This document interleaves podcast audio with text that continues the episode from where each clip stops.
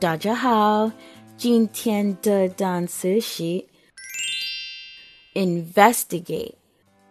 There are many people who become detectives because they like to investigate crimes. Today's word is investigate. Investigate. Okay, let's look closer at the word investigate. I N V E S T I G A T E.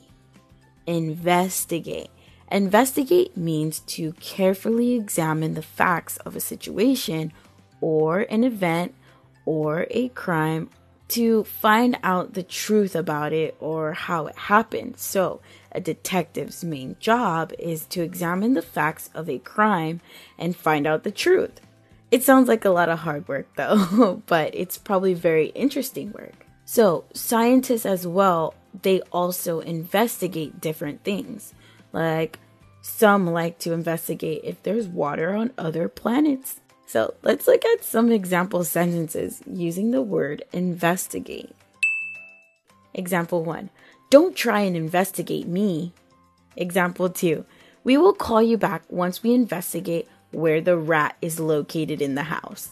Example 3 they are investigating more because they don't know what happened to all the money. Again, the word is to investigate. Have a great day. Bye. 如果想要获取本期节目的文字笔记，微信搜索单词躲不掉，私信回复阿拉伯数字四十六就可以了。